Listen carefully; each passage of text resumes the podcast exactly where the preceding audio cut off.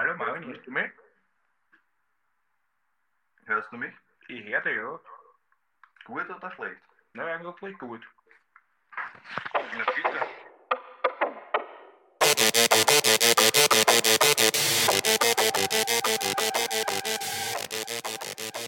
Yo, yo, yo! Und herzlich willkommen zur 34. Folge von Mord ist Ihr Hobby. Mein Name ist Jared. Und mein Name ist Marvin. Marvin, warum schaust du so gelangweilt? Weil Du ich, schon gar nicht so blöd lachen. weil ich schon weiß, um was es heute geht. Ah, und es langweilt dich dann, wenn du das schon weißt. Nein, nein, Das ist aber sehr respektlos von es dir. langweilt mich überhaupt nicht. Ich bin wahnsinnig erfreut. Die Langeweile wird dir gleich vergehen und wird sich in Angst umwandeln, mein lieber Detective Marv. Uh, ist das schon ein Hint? Nein, den Hint hast du aber jetzt bekommen. In letzter Sekunde aber doch. Ja. Was magst du uns zum Hint sagen, Detective Marv? Zum Hint möchte ich euch sagen. was ist daran so lustig? Wie du das Ich sagst. setze gerade es da. Zum Hint möchte ich euch sagen. Wir sehen ein, ein Haus. Ein Herrenhaus, würde ich mal sagen. Das Herrenhaus hast du abgelesen, weil du schon wieder auf meine Notizen schaust, aber das ist überhaupt kein Aber da Problem. ich architektonisch ein Genie bin, weiß ich natürlich auch so, dass es sich um ein Herrenhaus handelt. Ich weiß nicht einmal, was ein Herrenhaus ist, ehrlich gesagt. ja, genau das, was am Foto ist. Und was ist das? Ja, ein Herrenhaus ist ein bes- bestimmter Stil von einem Haus. Nein, weil der Stil ist viktorianisch. Ja, ja, Ich aber weiß auch nicht, was das ist. im viktorianischen Stil ist halt das Herrenhaus ein. Genau. Alles klar, alles klar, Ken, wir kennen uns aus.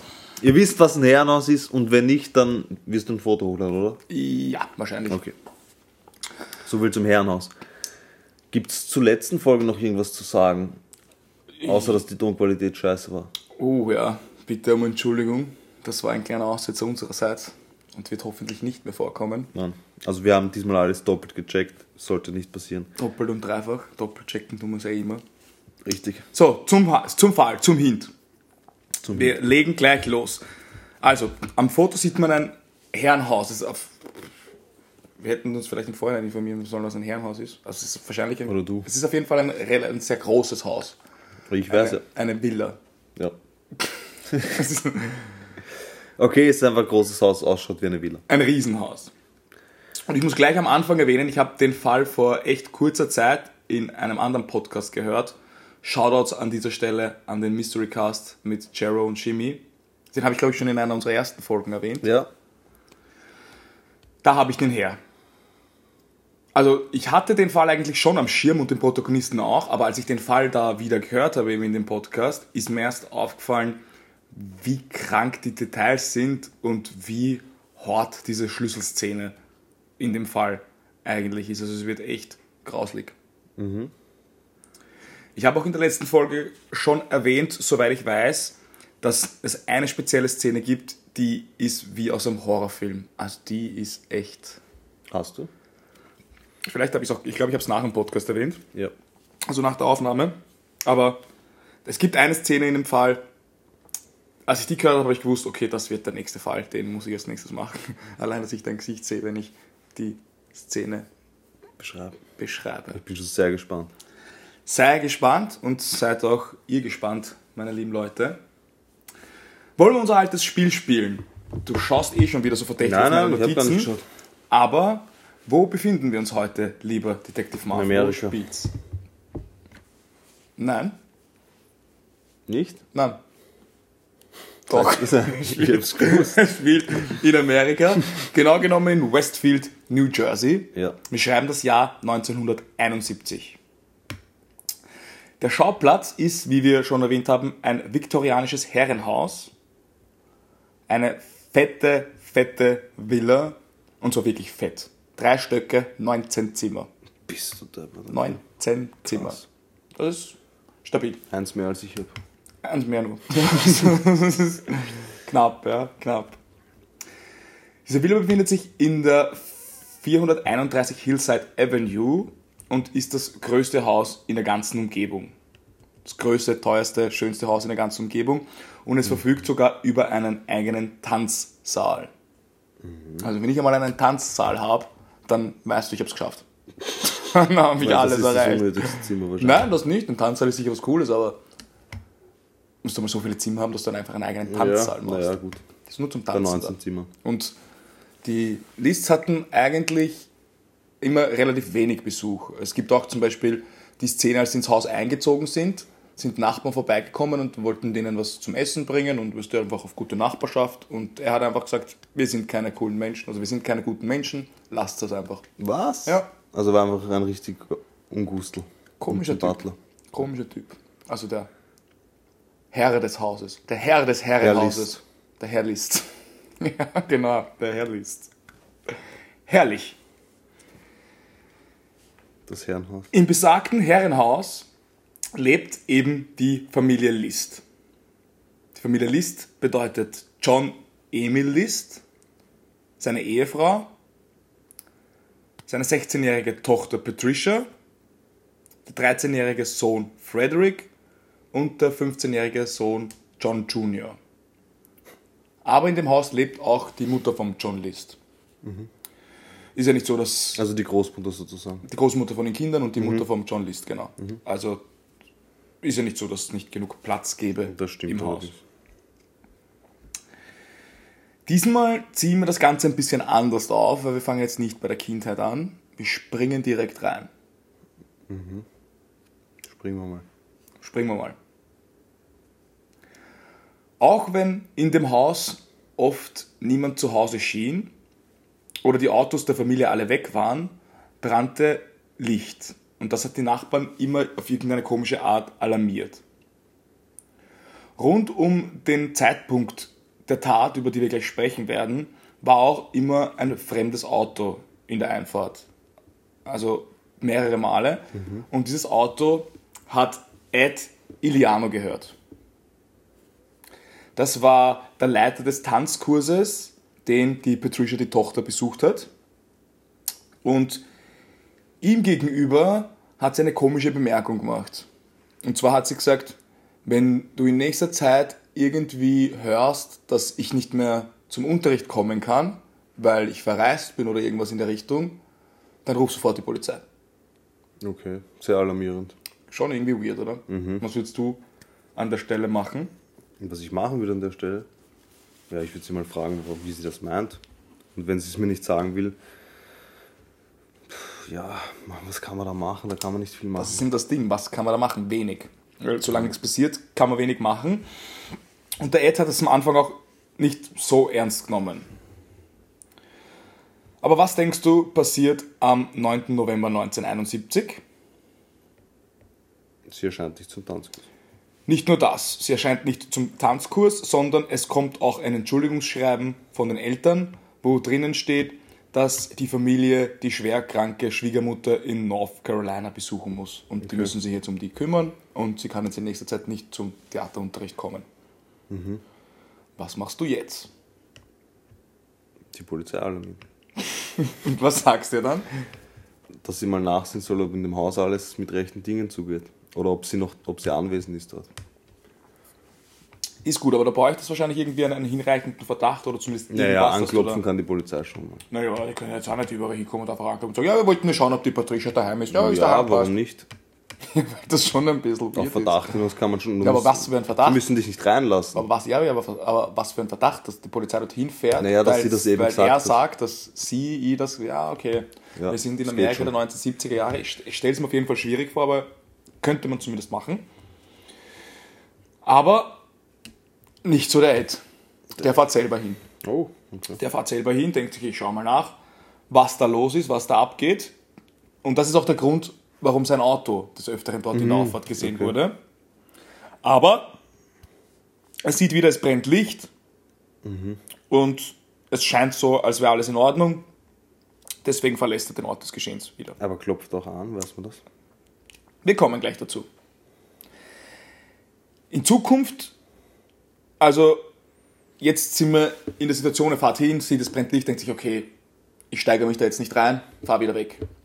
Aber die nächsten Wochen kommt die Patricia auch wieder nicht zum Unterricht und jetzt läuten bei ihm langsam die Alarmglocken.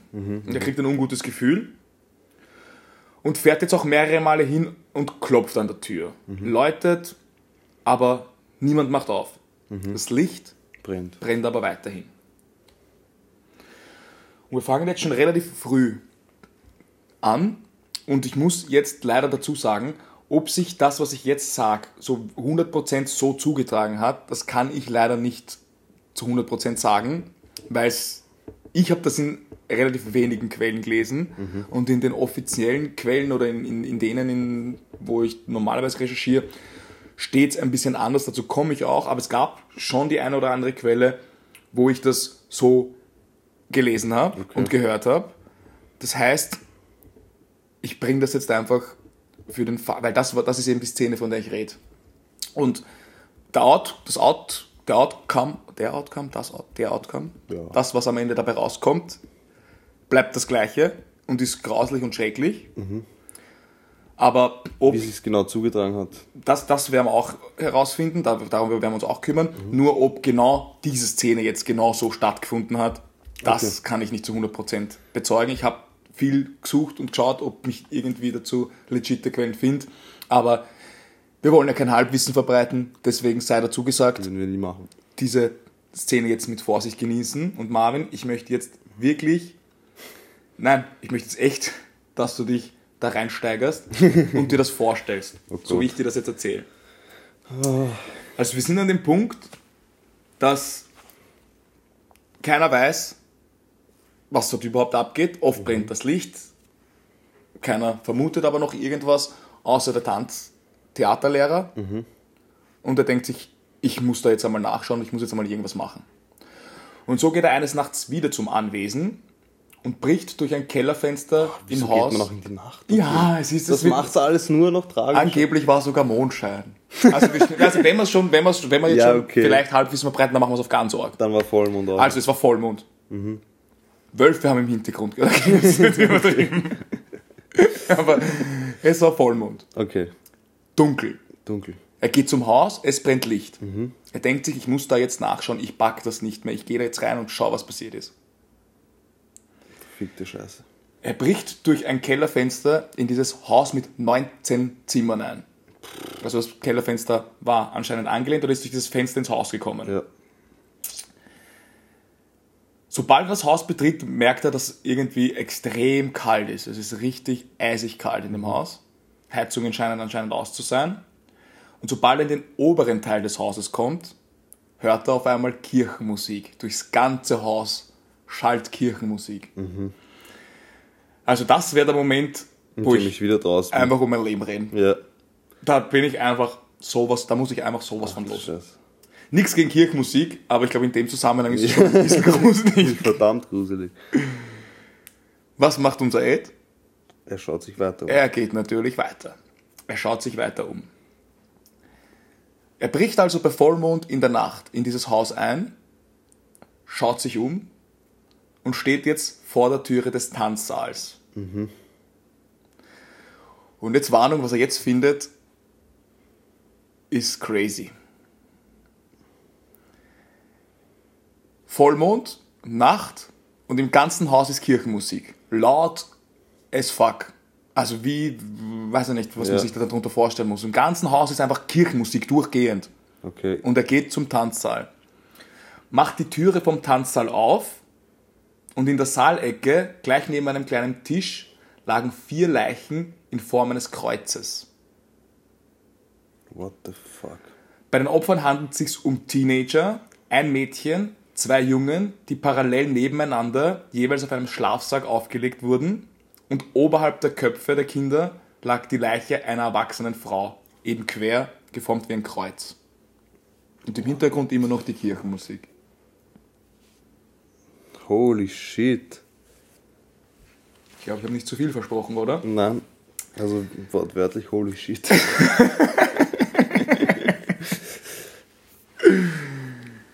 Ja, jetzt einmal durchatmen. Okay. Was sagst du dazu? Jetzt interessiert mich Das klingt komplett wie aus einem Film.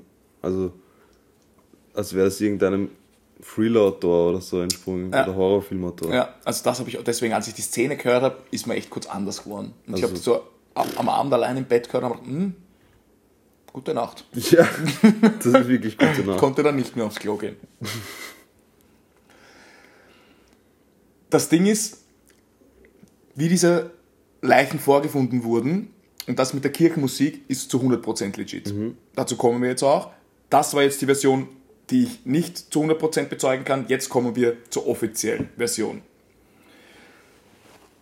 Denn wenn es tatsächlich so passiert ist, wie ich gerade erzählt habe, dann hat der Ed daraufhin nicht die Polizei gerufen. Warum glaubst du? Warum nicht die Polizei rufen? Genau, also er sieht das alles Und ruft nicht und ruft nicht direkt die Polizei. Kann, kann man keinen logischen Grund. Kein einziger. Wir sind in, in Amerika der 1970er Jahre. Naja, und dort interessiert sich die Polizei auch für Morde. oder? Ja, aber die Polizei sucht auch schnell Verdächtige. Ja, gut, aber als Tanzlehrer. Naja. Es gab Gerüchte, und das sind jetzt wirklich nur Gerüchte, das kann man nicht bezeugen oder sonst irgendwas. Es gab auch Gerüchte, dass zwischen dem Tanzlehrer und der Patricia manchmal ein bisschen mehr ja. war. Du bist derjenige, der die findet, Ja, trotzdem. wenn du sonst keinen Verdächtigen hast. ja. Ich hätte es trotzdem gerufen. Ich hätte es ja schon viel, viel früher. Du wärst schon einmal alleine weggerannt, als die Kirchenmusik ertönt Ich wäre. hätte schon von Anfang an die Polizei dorthin geschickt und wäre nicht das gottverdammte Haus eingestiegen. Gottverdammt ist in dem Fall sehr gut. Jetzt kommen wir zum 7. Dezember 1971. Ein paar Tage nachdem sich das, was ich gerade erzählt habe, eben zugetragen hab, haben soll, ruft eine Nachbarin die Polizei, da im Haus einfach noch immer Licht brennt, sich da nichts tut und auch oft eben Leute kommen, klopfen. Es ist einfach weird. Und die Nachbarin entschließt sich dann irgendwann einmal die Polizei zu rufen. Und auch die Beamten dringen durch dieses offene Kellerfenster, das angelehnte Kellerfenster ein. Und ihnen fiel zunächst auf, dass das Gebäude eben scheinbar komplett unbeheizt war, also eben diese Kälte, die ich vorhin schon Ja. erwähnt habe. Im Inneren war es fast so kalt wie draußen. Und aus den Lautsprechern eben und aus der Haussprechanlage, wie gesagt, durchs ganze obere, durch den ganzen oberen Teil des Hauses tönt unablässig diese Kirchenmusik. Ansonsten macht das Haus aber einen verlassenen Eindruck und die Polizisten bewegen sich vom Esszimmer vorerst in die Küche. Dort bemerken sie dunkle Flecken an der Wand, verwischte Schlieren und auf einem so, also alles ist irgendwie ein bisschen blutverschmiert, vollgesogene, blutige Handtücher, Zeitungen im Mülleimer, so als hätte irgendwer versucht, erfolglos versucht, Spuren zu beseitigen. Den Polizisten, die hatten schon eine gewisse Vorahnung nach dem. Die Wände und Möbel hatten etliche Kerben. Okay. Und das hat verdächtig nach Schuss oder Einschusslöchern ausgeschaut. Und die Spuren führten von der Eingangshalle eben zu diesem Tanzsaal. Und dort schoss den Beamten direkt ein scharfer Verwesungsgeruch in die Nase. Sie haben dann den Tanzsaal geöffnet und eben, wie ich es vorhin beschrieben habe, diese vier Leichen gefunden. Das ist jetzt die offizielle Version, das ist definitiv so passiert. Ob das mit dem Ad davor auch stimmt, davon werden wir jetzt mal ausgehen, weil das macht es dramatischer. Ja. Andere Beamte haben das Gebäude nach weiteren Leichen durchsucht und am, am ausgebauten Dachboden wurden sie fündig. In einem schmalen Abstellraum neben der Küche lag eine ältere Frau mit am Rücken, also so komisch gespreizten Beinen, die Unterschenkel überm übrigen Körper eingeklemmt, also so seltsam verdreht, dass es darauf hinschließen lässt, dass sie in die Knie gesunken und dann rückwärts umgekippt ist. Okay. Und auch sie hatte eine Schusswunde, warum auch sie, alle wurden erschossen. Okay. Was ist passiert, Detective Marv? What the fuck happened? Ja, irgendjemand ist durchgeknallt und hat fünf Leute ermordet. Ja, So in der Art, was ich zugetragen habe. das ist schon einmal eine gute Richtung. Aber die Frage für mich ist jetzt, wo ist die, die restliche Familie? Oder wo ist überhaupt die Familie? Mhm. Was wollt, warum hat man die Leute umgebracht und ja. Gut, wie ich schon gesagt habe, alle Opfer wurden erschossen, aber nicht am Fundort, sondern im Haus und wurden dann dorthin gebracht. Du hast jetzt gefragt, wo ist die Familie? Die Beamten baten einen Arzt in der Nachbarschaft, die Opfer zu identifizieren. Die drei toten Teenager waren Patricia List, ihr Bruder John Jr., Frederick und bei der erwachsenen Frau handelt es sich um die Mutter der Kinder. Okay. Und die Tote am Dachboden war Die Oma. Die Oma. Oder die Mutter von John List, die Oma von den Kindern. Also dann kann man schon mal davon ausgehen, dass der Tatverdächtige der John List ist, sozusagen. Alle Familienmitglieder, bis auf den John, sind ermordet worden. Und du hast recht, so hat man schnell einen Tatverdächtigen. Ja. Aber was der John List oder was, was könnte da sonst noch passiert sein? Ja, wenn es nicht der John List war, dann kann es nur der Tanzlehrer gewesen sein. Oder halt, sonst kann ich mir nichts vorstellen, warum sollte er sonst abhauen? Irgendein random Massenmörder. Der John List sieht das, bekommt Angst, läuft weg. Der John List wurde infolgedessen entführt, gekidnappt. Das war John List. Hm? Ich glaube, es war John List. Du glaubst, es war John List? Ja, Wieso glaubst du das? weil der Name was sagt. Ah, Als bekannter Killer. Aber ich will nicht zu viel vorwegnehmen. Ich bin mir nicht sicher, aber es wird wahrscheinlich darauf hinauslaufen. Aber mich würden jetzt die Motive interessieren. Und wer ist John List überhaupt? Wer ist John List? Das ist eine sehr gute Frage. John List wurde am 17. September 1925 in Bay City, Michigan, als einziges Kind der deutschstämmigen oder des deutschstämmigen Ehepaars John Frederick List und Alma Maria Barbara Florence, geboren als Hubinger. Also er hatte da auch einen deutschen Hintergrund. Die Mutter von John List soll sehr herrisch gewesen sein. Das haben wir ja schon bei einigen unserer Protagonisten in, ja. in unseren Fällen. Sie soll zum Beispiel ihn nie mit anderen Kindern gespielt lassen haben, weil sie nicht wollte, dass diese ihn verschmutzen. Was auch immer das heißen soll. Okay, Also schwierig. das ist schwierig. Er war wie sein Vater überzeugter Lutheraner und unterrichtete auch als Lehrer in der Sonntagsschule. Im Jahr 1943 wurde er in die US Army berufen und diente im Zweiten Weltkrieg als Labortechniker. 1946 wurde er aus dem Militärdienst entlassen und schrieb sich an der University of Michigan ein. Dort hat er seinen Bachelor in Business Administration und seinen Master in Buchhaltung erledigt. Und im November 1950 wurde er im Zuge des Koreakriegs erneut in den Militärdienst berufen. Dort hat er dann seine spätere Ehefrau Helen Morris Taylor kennengelernt. Fällt dir bis jetzt schon irgendwas auf? Irgendwas, was du einwerfen willst, irgendwas, was du sagen willst? Ja, jetzt noch nicht so auffällig irgendwie. Also auffällig ist, dass viele unserer Protagonisten vorher beim Militär waren. Ja, aber ich glaube, das war generell wahrscheinlich in Amerika Ja. zu der Zeit ich auch. so. Nachdem sein zweites Engagement beim Militär im Jahr 1952 geendet hatte, zog die Familie nach Detroit. Dort hat er dann als Buchhalter gearbeitet und etwas später sind sie nach Michigan gezogen, wo die drei Kinder geboren wurden. Und der John List war ja schon immer etwas religiös. Darum ist es wichtig, was mit seiner Frau war. Seine Frau hat ihn nämlich einfach so zur Hochzeit überredet, dass sie einfach gesagt hat, sie ist schwanger. Dann wusste sie, der okay. John List muss sie heiraten, weil damals das geht Also sie hat das ausgenutzt, sozusagen seine Gläubigkeit. Genau, weil es, sie wollten ja keinen Bastard in die Welt setzen. Mhm. Und dann haben sie geheiratet und dann ist er draufgekommen, sie ist Das gar nicht ist aber, ja gut, das ist ziemlich hinterlistig. Das ist, ist Deswegen ist List. böse. Deswegen List, ja. Genau deswegen wahrscheinlich, ja. Die Frau litt auch unter Alkoholsucht und war psychisch instabil. Im Jahr 1960 zog List mit seiner Familie nach Rochester, New York und dort hat er sogar den Job als Abteilungsleiter in einer Buchhaltungsfirma bekommen.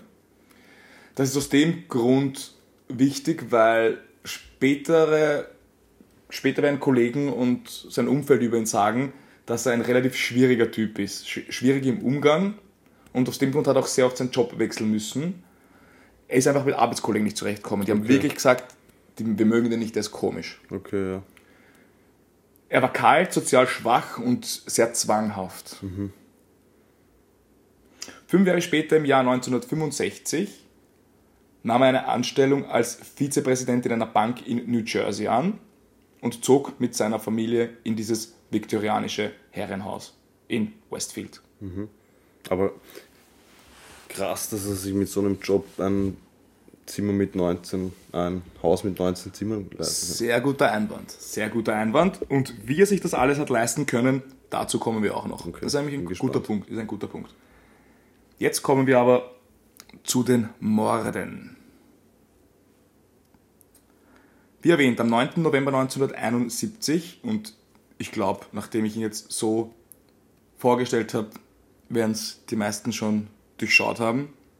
Es war tatsächlich der John List, der seine drei Kinder und seine eigene Mutter umgebracht hat. Und seine Frau, ja. Und seine Frau natürlich auch, ja. Die ist nämlich als erstes gestorben. Am 9. November 1971, als die Kinder in der Schule waren, hat er seine Ehefrau mit einem Kopfschuss in den Hinterkopf getötet. Sie soll gerade einen Toast gegessen haben.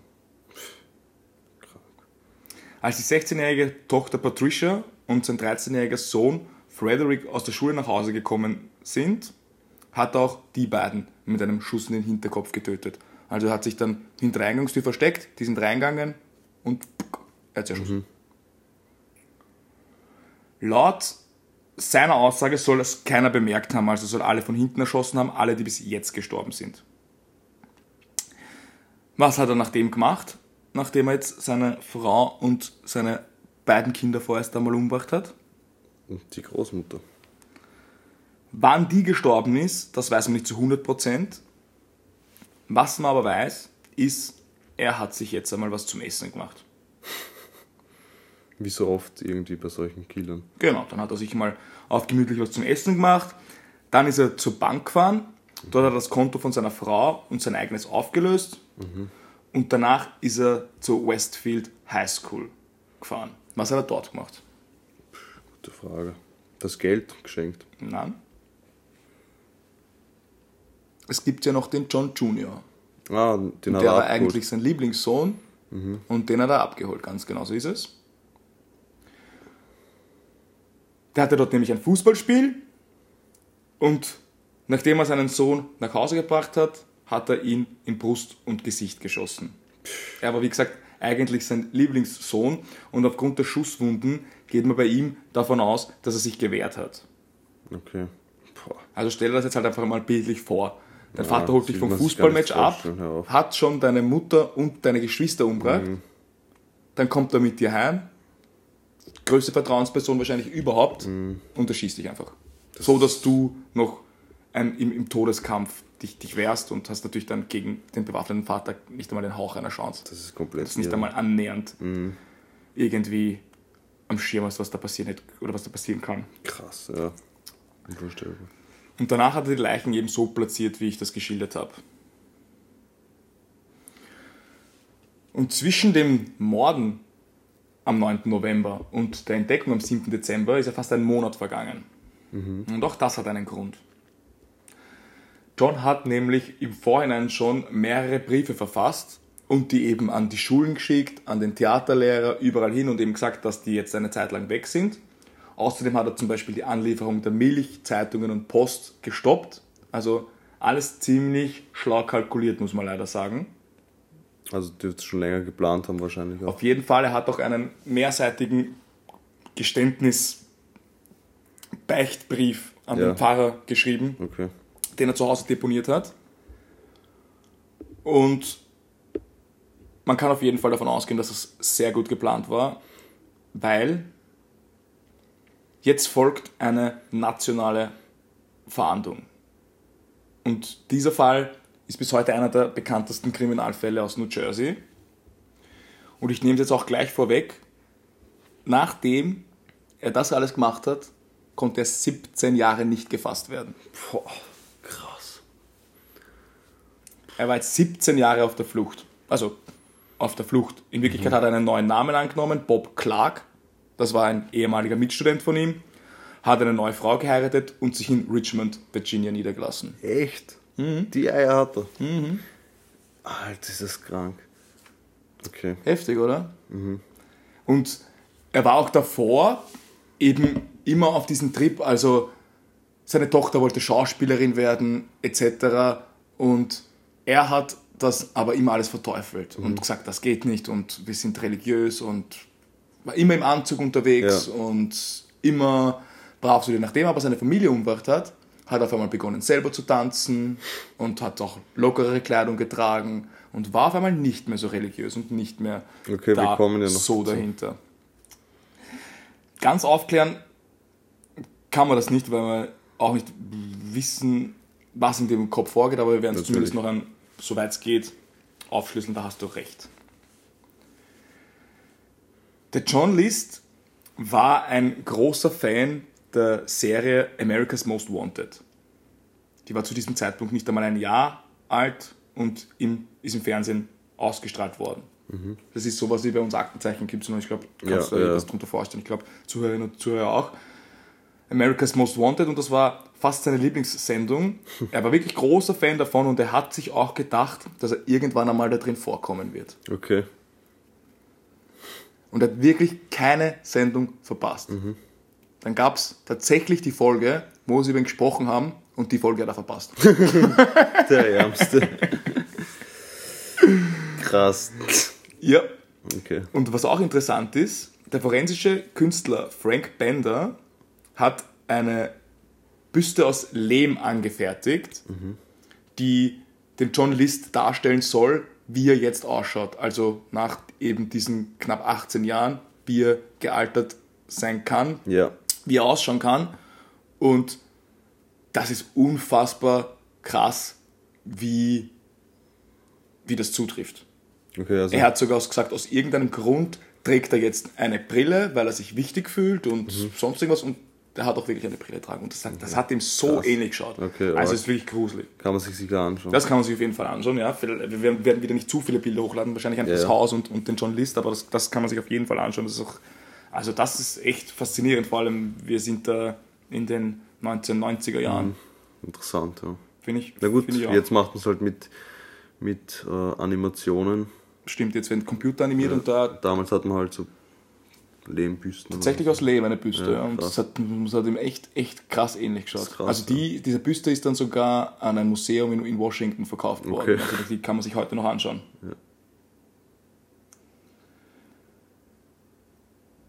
List wurde dann am 1. Juni 1989 an seiner Arbeitsstelle in der Buchhalterfirma in Richmond, Virginia von der Polizei verhaftet. Und weißt du, wie sie auf ihn gekommen sind? Durch America's Most Wanted. Genau. Und weißt, wer die Polizei drauf gebracht hat? Wer? Mhm. Seine Frau. Nein. Ein Freund von ihm. Es steht überall eine, eine Nachbarin und in einigen Quellen steht auch, es war die gleiche Nachbarin, die damals die Polizei gerufen hat, eben bei ihm beim Haus und die sich jetzt gedacht hat, hey, das ist doch mein alter Nachbar und den dann quasi Überführt hat, ja. überführt hat. Ich habe das in ein paar Quellen gelesen, da stelle ich mir dann immer die Frage, Wie kann sie dann wissen, wo er jetzt ist? genau so ist es. Das ist halt, das ist halt schwierig, vor allem hat er jetzt einen anderen Namen und so. Ja, das ist schwierig. Aber es ist halt wieder die Geschichte von der sehr aufmerksamen Nachbarin. Ja, auf jeden Fall. Aber es war auf jeden Fall ein Nachbar, vielleicht war es auch ein Nachbar, eine Nachbarin, jetzt dort, wo er jetzt wohnt. Also das Ding ist, es steht echt da, steht wirklich bei vielen Quellen viel Verschiedenes. Ich Okay. weiß nicht, warum das ist, vielleicht weil der Fall, weil so alt ist er jetzt auch nicht der Fall, schon ein bisschen älter, aber so alt ist er jetzt auch nicht. Aber da findet man echt oft nichts Eindeutiges und ja. Vielleicht war es einfach die aufmerksame Nachbarin Ja, vom ich. Herrenhaus. So. Motiv. Detective Marv. Wir brauchen ein Motiv. Ja, Motiv. Ich habe mir eh schon Gedanken gemacht und mein Hauptmotiv, das mag das Ganze jetzt nicht rechtfertigen, aber, also das kann sowieso nichts rechtfertigen, aber ich denke, er wollte dieses Leben nie leben oder nie führen. Das sind da praktisch ja auch irgendwie durch eine List Wortspiel,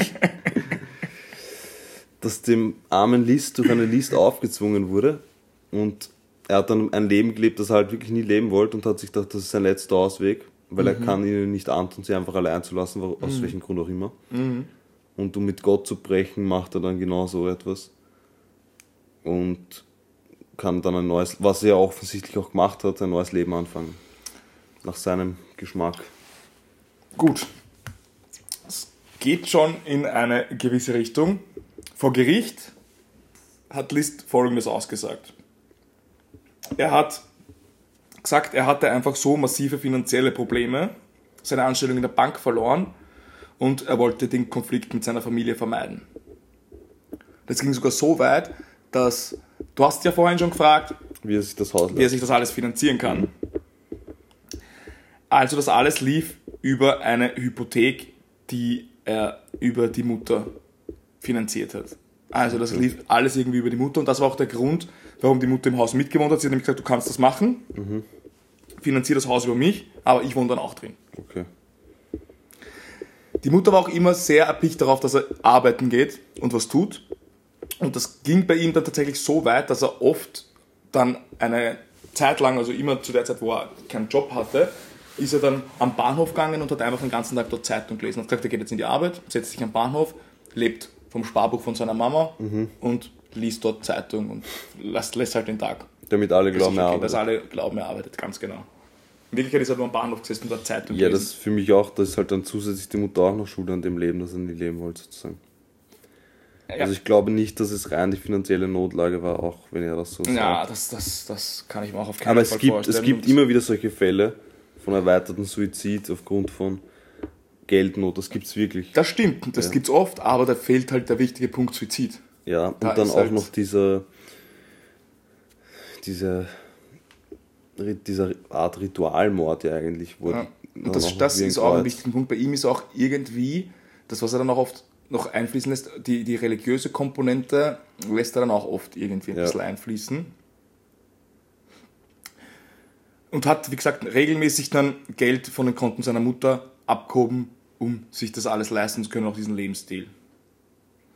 Dann hat er gesagt, außerdem hat die Alkoholsucht seiner Frau und seine Frau hatte auch unbehandelte Syphilis. Das hat ihm auch zu schaffen gemacht. Dann, so wie du gesagt hast, die List, dass er quasi um die Ehe betrogen wurde, weil sie gesagt hat, sie ist schwanger. Dann haben sie geheiratet und eine Scheidung geht natürlich zu der Zeit auch nicht klar. Ja. Das heißt, du bist dann halt verheiratet. Waren halt andere Zeiten. Ein vom Gericht beauftragter Psychologe stellte bei List eine, zwanghaft, eine zwanghafte Persönlichkeitsstörung fest und kam zum Schluss, dass List nur zwei Wege offen hatte. Entweder Hilfe anzunehmen oder seine ganze Familie zu töten und für ihn eben sein- die Seelen in den Himmel zu schicken. Also für mich Ja, wie gesagt, beim erweiterten Suizid, wenn man so denkt, kann ich mir das vorstellen und dann sagt, okay, wir sind alle im Himmel vereinigt, ist auch unfassbar tragisch, dramatisch, Ja. schlimm etc. Aber das ist halt der Punkt, warum ich ihm das nicht so ganz abnehme. Weil, okay, meine arme Familie, ich kann dir das nicht antun, deswegen bringe ich alle um und dann lebe ich ein Highlife. Das ist bisschen schwierig. das ist auf jeden Fall schwierig. Ja. Das kann ich auch nicht nachvollziehen. Am 12. April 1990 wurde er des fünffachen Mordes für schuldig befunden und für jede Tat mit lebenslanger Freiheitsstrafe ohne Möglichkeit der Bewährung verurteilt. Das heißt, es ist wieder unser, unsere alte Lieblingsstrafe, fünfmal lebenslänglich. Also er kann fünfmal sterben. Ja, das ist, Ist noch wieder, immer im Knast. wieder sowas, ja. ist doch scheißegal, ob es einmal oder 500 Mal hat. Ja, bei uns wäre es zumindest nicht egal, weil bei uns lebenslänglich 25 Jahre sind. Ja, 25 Jahre, aber oft plus Sicherheitsverwahrung. Ja, stimmt auch wieder. Stimmt auch wieder. Also gerade in so einem Fall kann ich mir vorstellen, dass der kein, keine allzu großen Aussichten auf Resozialisierung hat. Aber ja, Schwierig, ja, schwierig. Stelle ich mir schon auch schwierig vor, ja. wobei er hat 17 Jahre bewiesen, dass es doch geht. Ja, das ist auch das, was ich, das ist auch das, was mich in dem Fall so verrückt gemacht hat, dass du von 0 auf, also von 0 auf 100 nicht, es gab schon Natürlich Situationen, sein, ja. wo er ein bisschen abnormal gewirkt Ja. hat oder, aber seine Frau zum Beispiel übrigens gesagt, noch damals, dass er nie handgreiflich war oder nie Okay. wirklich. Das Schlimmste, was er mal gemacht hat, ist, er hat einen Tisch umgeworfen. Und dann hat die Frau einfach zu ihm gesagt, ja, den hebe ich jetzt nicht auf. Ja. Und das war's. Und das aber man hat schon gemerkt, dass er eine Wut in sich reinfrisst und dann so wirklich einfach rot wird und angestrengt wirkt, aber er hat das nie irgendwie rauslassen wollen. Also er war, hat das sich nie irgendwie, so Ja. zumindest laut den Informationen, die man von der Familie lassen, hat, irgendwie an der, an der Familie auslassen oder ist er gewalttätig denen gegenüber geworden. Aber er hat sie das schon irgendwie spüren lassen, weil es muss ja auch einen Grund geben, warum, das kann ich jetzt auch auflösen, unter Anführungszeichen, auch einen Grund geben, warum er zum Beispiel, oder warum die Tochter zum Beispiel sagt, wenn du vom Vater den Brief bekommst oder von wenn mein Vater dir in Zukunft sagt, dass wir verreist sind oder so, dann ruft die Polizei. Also der muss ja schon eine gewisse Art Vorahnung gehabt haben. Es gibt noch eine krasse Szene, wo er, also es, es, für ihn war zum Beispiel ein, ein Riesenproblem, eben er dieses und auch so von seiner Mutter- und Elternseite dieses religiöse und dieses strikte religiöse Leben. Und seine Tochter war da halt gar nicht so. Die wurde auch zum Beispiel beim Rauchen erwischt und wollte halt fortgehen und wollte halt ihr Leben leben. Und einen Tag hat der Journalist ganz besonders gehasst, das war Halloween. Okay. Und sowas muss man sich zum Beispiel auch vorstellen. Er hat das alles schon geplant, er hat sogar schon die Briefe meines Wissens aufgesetzt gehabt und wusste, er wird seine ganze Familie und auch die Tochter ermorden. Ja. Und hat zur Tochter einfach gesagt, weißt was, du darfst jetzt bei uns im Tanzsaal eine fette Halloween-Party schmeißen. Und hat sich dann dort so hingestellt, hat sich das angeschaut und hat gewusst, ich töte dich bald. Also bevor sie, weil das wäre erst danach gewesen, Halloween. Nein, nein, also die Party hat sie dann gefeiert. So, und hat sich okay. das dann angeschaut und hat sie dann feiern lassen und Das ist krass. ein bisschen ein, ein, ein paar Tage später, im, im November, hat er es dann einfach umgebracht. Boah, ja. Tragisch, Wahnsinn. Also, pff, wirklich Wahnsinn. Vor der Urteilsverkündung verneinte er eine direkte Verantwortung für die Morde. Was ich auch sehr bizarr finde. Und jetzt Zitat. I feel that because of my mental state at that time, I was un... Das schneiden wir aus. Äh. Nein, das schneidet man nicht raus. Das ist hier eine Live-English-Session. Okay, dann lass das. Äh, er war nicht... Ich, setz, ich, ich, ich übersetze Er war nicht mental in der Lage. Ja, genau. Also, es, also er hat. Es ging, läuft einfach drin, ich, Zitat Ende. Ja, es läuft einfach. er, also er, er, er wollte einfach auf, auf unzurechnungsfähig Ja, okay. heraus. Also es sollte, sollte dabei rauskommen, schau nicht Auf, in meine nein, Notizen. ich, ich will es nur gerade übersetzen. Du kannst kein Englisch. Also aufgrund seiner mentalen Situation hat sich, fühlt er sich nicht verantwortlich dafür und I ask all affected by this for their forgiveness, understanding and prayer. Also alle, die davon betroffen sind, bitte um Vergebung, Verständnis und Gebete. Genau, also es, Also er sagt einfach, er ist unschuldig aufgrund von Unzurechnungsfähigkeit. genau, also im Prinzip, und das kann man dann noch durch seinen Anwalt bezeugen, sie wollten generell auf Unzurechnungsfähigkeit hinaus und warum funktioniert das aber ganz und gar nicht? Unzurechnungsfähigkeit. Naja, in dem Fall jetzt. Ja, weil er genau wusste, wie er handelt. Weil das alles einfach fucking Weil geplant war. geplant es ja. war davor alles geplant, es war danach alles geplant. Er hat die Zeitungen, die Milch abbestellt, er ist danach geflohen, hat seinen Namen geändert. Ja. Also wenn du unzurechnungsfähig bist und nicht weißt, was du machst, dann weißt du auch nicht, dass es was zu verschleiern gibt. Das ist Und krass, das dass macht halt dann noch Sinn. immer. Ich glaube, so eine Schuld kann man gar nicht auf sich laden und ehrlich sein. Das möchte ich, möchte ich mich gar nicht hineinversetzen. Nein. Später hat er dann Reue für seine Tat gezeigt und hat auch gesagt, er, hätte, er wünschte, er hätte sie niemals begangen. Und hat auch seither um Vergebung gebeten. In einem Interview aus dem Jahr 2002 hat ihn ein Journalist gefragt, warum er sich nicht einfach dann halt auch selbst das Leben genommen hat, so wie wir das besprochen haben, weil Mhm, meistens sehr erweiterter Suizid. Eben, und dann, wie gesagt, auch schrecklich tragisch, da brauchen wir gar nicht drüber reden, dass das unfassbar tragisch ist, aber dann ist es was anderes, wenn du das wirklich fest glaubst Natürlich, und ja. dich dann auch selbst richtest und denkst, okay, wir haben es dann alle im Himmel leichter. Aber so ist halt komisch. Seine Antwort darauf war,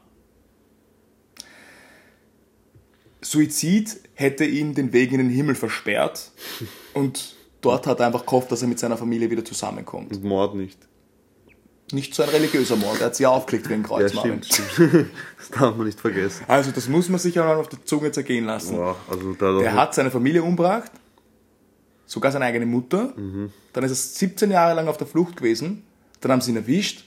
Und sagt er, ja, selber umbringen tue ich mich nicht, weil dann komme ich ja nicht in den Himmel. Ich möchte wieder mit meiner Familie hat feiern einfach sein. eine komplett verkehrte Weltsicht Also da. diese kann man, kann man glaube ich, so sagen. Ja. Wahnsinn, okay. Ich glaube, das kann man so stehen lassen. Ja. John List verstarb am 21. März 2008 im Alter von 82 Jahren an den Folgen einer Lungenentzündung. Und das natürlich während seiner Haft. In seiner Todesanzeige hat man ihn den Boogeyman von Westfield genannt. Er wurde neben seiner Mutter am St. Lawrence Lutheran Cemetery in Frankenmuth, Michigan, beigesetzt. Was wurde aus dem Haus? Also ich kann mir nicht vorstellen, dass jemand gern in so einem Haus wohnen würde. Naja, da gibt es ja noch 18 andere Zimmer. Ja, also ich will gar keinem von diesen Zimmern wohnen. Ich, aber andere vielleicht schon. Entweder wurde es versteigert, abgerissen oder es ist ein Museum. Am 20. August 1972 wurde das Anwesen durch Brandstiftung zerstört. Hm, oder das. Knapp zehn Monate also nach dem Mord und bisher konnte kein Täter ermittelt werden. Und zwei Jahre nach dem Brand wurde an der Stelle ein neues Gebäude errichtet. Das wäre das wär dann die Fortsetzung zum ersten Teil. Bitte nicht. bitte, bitte nicht. Krass. Ja, Detective Marv. Fazit. Fazit. Fazit. Fazit. Jetzt brauchen wir deinen Input. Also mein Fazit ist einerseits, dass John List sozusagen zu einem Leben überredet oder überlistet wurde, haha, ähm, das er gar nicht führen wollte, zu einem Leben, das er vielleicht so nie geplant hat. Wären die Dinge anders gelaufen, wäre das, wäre diese Seite von ihm nie rausgekommen. Weil das ist auch wieder das Ding, was du auch vorhin gesagt hast. Da hat er den kompletten Auszucker, ich glaube, schlimmer geht's gar nicht. Und dann passiert 17 Jahre nichts. Also nichts, von dem er weiß, aber. Ich glaube, er hat, das Problem war, er war in einer doppelten, also er war von zwei Seiten gefangen. Von, auf der einen Seite von der Familie sozusagen, die er nicht enttäuschen wollte. Er konnte, hätte sich das niemals antun können. Da war der Leidensdruck, glaube ich, größer, denen das anzutun, wegzugehen, als sie umzubringen. Oder er war einfach zu feig sozusagen. Und auf der anderen Seite seine Religiösi Religiosität. die ihn dann auch irgendwie da in dem Gefangen Genau. hält. Also er kann nicht einfach seine Frau verlassen und sagen, gut, scheiß Richtig. drauf, du hast mich Richtig. austrickst, du bist ein Alkoholiker. Das heißt, er war so im Sandwich und seine Lösung war irgendwie, wahrscheinlich ist das eh über, über Jahrzehnte gewachsen oder über die Jahre einfach, dass er die Entscheidung getroffen hat, okay, ich muss sie töten und muss dann aber noch ein religiöses Zeichen setzen, irgendwie auf die Art, so auf die Art, bitte Vor allem diese vergeben. Kirchenmusik, Alter. Ja, na gut, der wird wahrscheinlich auch nur Kirchenmusik gehört haben. Das klingt jetzt alles im Ja, Zusammenhang aber ziemlich trotzdem. krass und crazy, aber Ja, stell dir auch, dass er die, also auch, dass er die, seine direkte, also seine Mutter ist auch eine direkte Familie, also dass er die Familie, so wie du es vielleicht schon sagst, dass die, die er da vielleicht dafür verantwortlich macht, oder die, die er da schützen will, oder wie auch immer, die legt er in Form eines Kreuzes im Ja, Tanzsaal ich- auf ich und kann die mir Mutter vorstellen- liegt einfach so, wie sie gestorben ist. Warum es bei der Mutter so ist, weiß ich nicht, aber ich kann mir vorstellen, dass er die deswegen in Kreuzform aufgelegt hat, weil er ihnen sozusagen damit den Übergang in den Himmel erleichtern wollte, so auf die Art. Oder halt eher irgendwie Ja. das religiös noch Ja, ja, na, rechtfertigen Das glaub ich schon oder ich so, weiß ja. es nicht, aber irgendwie noch. und Weil das muss man schon sagen, es ist auch im Zuge der Recherche öfters aufgetaucht, er hat das einerseits natürlich dann durch dieses, durch dieses Leiden und durch dieses Job verloren und finanzielle Schwierigkeiten zu gerechtfertigt, aber dann auch oft das, da irgendwie religiöse Komponenten einfließen lassen. Ja, Und das auch so auf die Art so, ich dann gerade nach dem Mord, so, der, ich werde nicht erwischt, das muss halt das Richtige gewesen sein, was ich gemacht habe. So, das wird schon alles Ja, ich glaube, es ist auch viel Verdrängung. Menschen können so viel verdrängen, das kannst du gar nicht vorstellen. Mhm. Weil sonst hätte er mit irgendwem mal drüber gesprochen oder so. Das kannst du nicht 17 Jahre einfach drüber nachdenken und das einfach nur wegschieben. Der hat das Das komplett verdrängt, glaube ich. Ja. Und Andererseits wollte er die ganze Zeit America's Most Wanted schauen und, Und sich wie, selbst dort sehen. wie muss sich die Frau gefühlt haben, Die die, dann, die, mit die der dann dann mit- 17 Jahre zusammen war? ja, Stell dir vor, du bist 17 Jahre mit einem Mörder zusammen. ein Der seine ganze seine Familie ausgelöscht ja. hat. Vor allem, dass der 17 Jahre lang Ja. so unterm Radar Ja, fliegt. das meine ich Also ja. das war der, einer der meistgesuchten Männer in Amerika. Ich weiß es nicht, manche können sich so gut vorstellen anscheinend. Crazy. Also er hat wirklich eine neue Identität angenommen, Mhm. anscheinend. Also auch, er hat sich auch selbst eingeredet wahrscheinlich. Ja, und das ist halt, damals war es auch noch nicht so leicht, bundesstaatenübergreifend zu ermitteln. Das heißt, Genau, halt stimmt. Das war ja auch lange ein Problem. Ja. Gut, hinter mir die Sinnflut. Eh. Und ja. Krass, also das, und jetzt, das wollte ich noch sagen, weiß ich, gespannt. woher ich den Fall kenne. John List ist den, den, Nein, nein. Namen kennt man, der liegt dann auf Das dem- auch, aber tatsächlich, so tatsächlich ist es so, dass ich diesen Fall schon einmal aufbereitet habe. Echt? Ja, und das war, das hätte einer unserer Off-Tape-Fälle werden sollen, Krass. der aber dann nie einer geworden ist. Und ich glaube, ich habe sogar noch die, die Notes dazu am Handy. Und Oh, okay. ja, richtig draufgekommen bin ich da, wo du das mit dem Maskenbildner gesagt hast, weil ich habe mir das damals die Bilder angeschaut. Das hat sich eingebrannt. Ja. Ja, das ist, das ist, also vielleicht werden wir es in dem Fall doch hochladen und zumindest eine Story packen oder irgendwie sowas. Warum nicht? Ja. Aber das, das ist auch, das, das mit der Büste ist, finde ich, echt faszinierend. Das Vor allem der faszinierend, musste ja. halt, auch das mit der Brille, er hat einfach gesagt, ja, der ist jetzt Brillenträger und ja, voll. hat der Büste eine Brille aufgesetzt und der Ja. hatte dann eigentlich fast krass, genau ja. die gleiche Brille echt im echten Leben. Krass, ja. Das ist mein Fazit. Und was ist dein Fazit? Also, mein Fazit ist noch immer, wenn diese, diese Szene mit dem Theaterlehrer stimmt, das Mhm. ist halt das ist so gruselig. Ja, das, Insgesamt, okay, natürlich, mein Fazit ist, ist, ist abgefuckt und für mich ist halt der, der ausschlaggebende Punkt, ist, für mich ist, war der einfach so und das hat ausbrechen müssen oder wäre sein Leben in irgendwelchen kleinen Details anders verlaufen, hätte das, da wäre dann nie so geworden. Aber ich glaube nicht, dass irgendwie sowas in einem drinnen schlummert. Aber dann ist halt auch wieder die Frage, danach äh, ist, machst du das und dann ist gut für dich und dann schwebst du 17 Jahre unterm Radar komplett. nein, also, also ich glaube, der hätte sein Leben wirklich tatsächlich zu Ende geführt irgendwie. Wenn er nicht erwischt worden wäre. Ja. Ohne weiter auffällig schon, zu ja. werden. Ja. Glaube ich. Kann ich, mir, kann ich mir sogar, so wie das verlaufen ist, gut vorstellen. Ja. Aber ja, das, das kann ja auch keine, das kann ja bei deiner eigenen Familie nicht so eine, eine richtige Mordlust sein. Auch alle in den Nein, nein, Hinterkopf eben und so deswegen sage ich jetzt. Ich glaube, genau deswegen hätte er sein Leben normal weiterführen können. Weil Also, er eigentlich Es ist kein, echt einfach dieses das Leben, was er nicht will, Ja. oder wo er sich dann hineingezwungen fühlt Genau. und dann vielleicht auch noch die ganzen finanziellen Probleme und das alles, wo da reingeritten ist, das vielleicht noch als irgendwie da blöd auf das sich hinausredet oder so, oder ich weiß es nicht. Eine Mischung aus allem halt. Ja. Krasser Fall. Und was euer Fazit ist, könnt ihr uns gerne mitteilen auf mordisdehobby.podcast auf der- Instagram. Der kam ja jetzt wie aus der Pistole geschossen, Detective Ja, Brown. mittlerweile. Tja, Tja, das ist wieder ein Fall, der ein bisschen einen, einen, faden Beigeschmack hinterlässt, finde ich. falls ihr den jetzt am Abend hört oder so, wünsche ich euch mal eine gute Nacht. Schlaft's gut. hört, hört euch Kirchenmusik vorm Einschlafen an. Dreht's vielleicht alle Lichter ab. Voll. ich muss sagen, also die Szene mit dem Theaterlehrer, wo wir, wie gesagt, nicht zu 100% wissen, ob die genauso passiert ist, aber als ich die gehört habe im Bett vorm Einschlafen, ist mir schon anders gegangen. Ja, das ist. ah, oh. Wenn man sich das so wirklich bildlich vorstellt. Ah.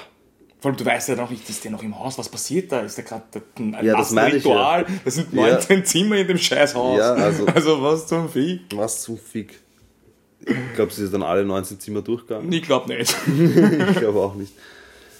Krass, ja. Ich glaube, nachdem er das gesehen hat, war er schnell wieder draußen. Ja. Und wie gesagt, erstens gehe ich da nicht nachts alleine Nein, rein nein, und nein, zweitens, sobald ich diese Kirchenmusik habe, bin ich einmal jetzt nicht, wie gesagt, nicht, nichts gegen Kirchenmusik, aber in dem Zusammenhang Obwohl, man wusste, der ist ein, ein Gläubiger, vielleicht hat er sich einfach gedacht, ja, der rockt ja gerade irgendwo ab. Trinkt gerade ein Glas Whisky. Voll, ein Glas Whisky zum Zigarre. Musik. Ah, krass, okay. Hm. Wieder was gelernt.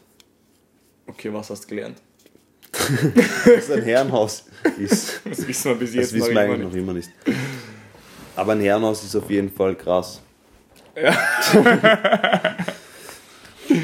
Okay. Vielen Dank für die Folge, lieber Jared. Gerne, lieber Marvin. Nächste Woche, Übernächste zwei Wochen. Woche. Ah. ja, nächste Folge, sagen wir so, bin ich wieder dran. Wir werden irgendwann wieder zum wöchentlichen Rhythmus Yes. hoffentlich übergehen. Wenn es die Zeit wieder erlaubt. Ja. Aber ich hoffe, es gefällt euch so auch und ich hoffe, ihr erkennt den Mehrwert. Ich denke, die Folgen sind qualitativ schon besser geworden. Ja. Bis auf die letzte, die halt technisch vielleicht. Ja, da war die technische Qualität ja, nicht so gut, Aber aber, in, den, in, in zwei Wochen wirst du uns beweisen, dass das nur die Technik war Richtig. und dass du den Fall, an dem du gerade ja jetzt schon arbeitest, richtig. Intensivst. intensivst uns in zwei Wochen präsentieren wirst und Yes. wir mit offener Kinnlade da sitzen werden. Auf jeden Fall. Davon bin ich überzeugt. Auf jeden Fall. Na, auf Also jeden- haltet auf die Kinnladen offen und bis zum nächsten Mal und Peace.